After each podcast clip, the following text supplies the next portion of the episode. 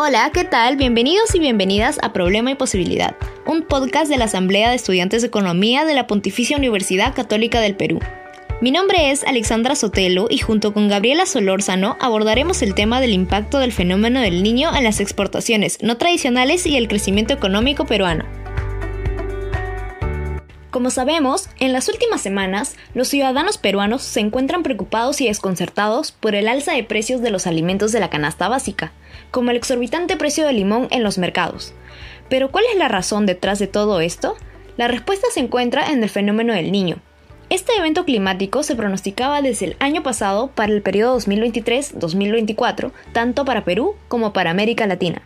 Incluso las autoridades estadounidenses pronostican que sea un fenómeno del niño global.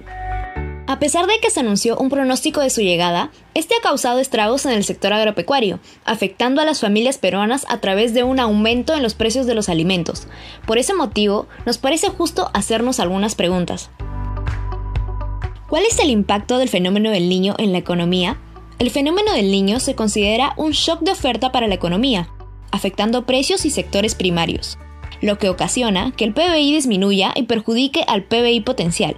Adicionalmente, esto puede tener un impacto mayor si es que el país está atravesando otras crisis como políticas o sanitarias.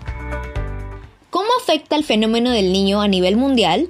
Estados Unidos pronostica la llegada del fenómeno para el periodo 2023-2024 con impactos significativos en varias regiones del mundo, pero sobre todo en los países de América Latina, excepto por Argentina, que se vería beneficiada con las lluvias, por lo que se espera que tenga un costo global aproximadamente de 3.4 billones de dólares en los próximos 5 años.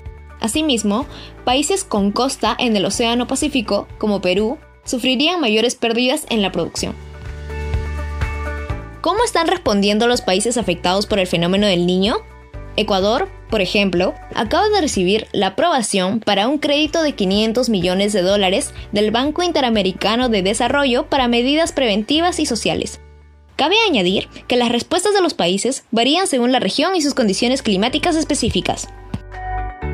¿Cómo afecta el fenómeno del niño a las exportaciones no tradicionales y al crecimiento económico peruano? Por ejemplo, las exportaciones de arándanos a China, Estados Unidos y otros países de Europa han caído en un 40% este año respecto del anterior debido al presente fenómeno.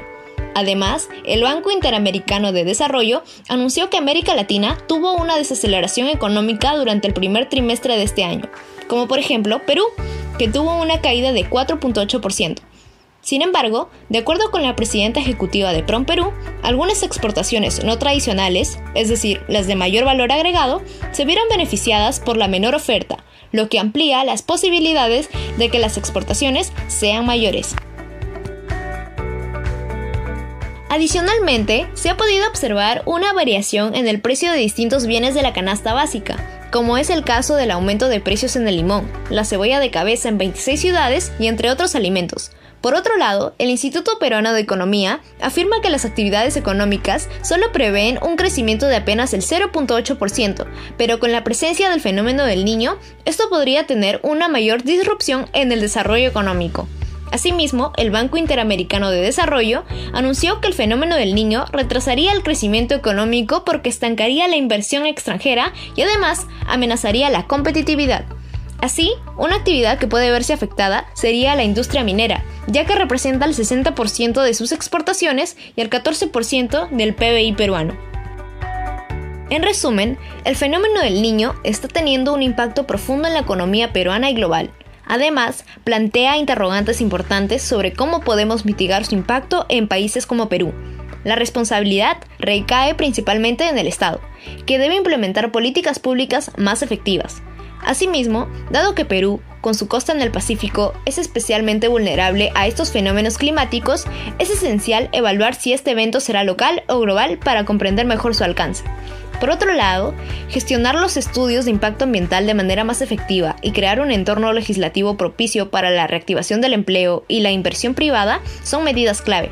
Además, aprovechar la presencia del Banco Interamericano de Desarrollo para solicitar préstamos y tomar medidas sociales tanto para los consumidores como para el sector agropecuario puede ser fundamental para prevenir y abordar este evento desafortunado de la mejor manera posible sin seguir afectando a la economía.